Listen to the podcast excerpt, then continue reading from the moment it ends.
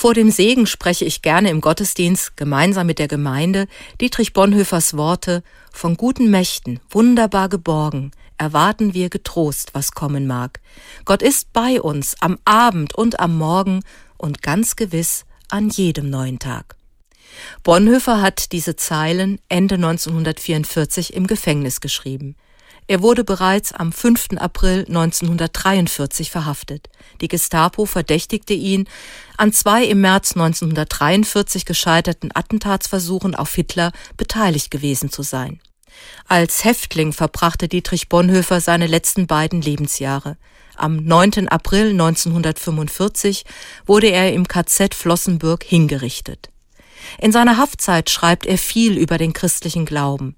Ein Glaube, der nicht nur für den Sonntagmorgen im Gottesdienst, sondern für den Lebensalltag ist.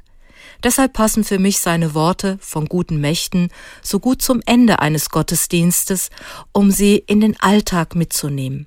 Bonhoeffer verbindet für mich Sonntagswort und Alltagshandeln auch in besonderer Weise in seinem Glaubensbekenntnis.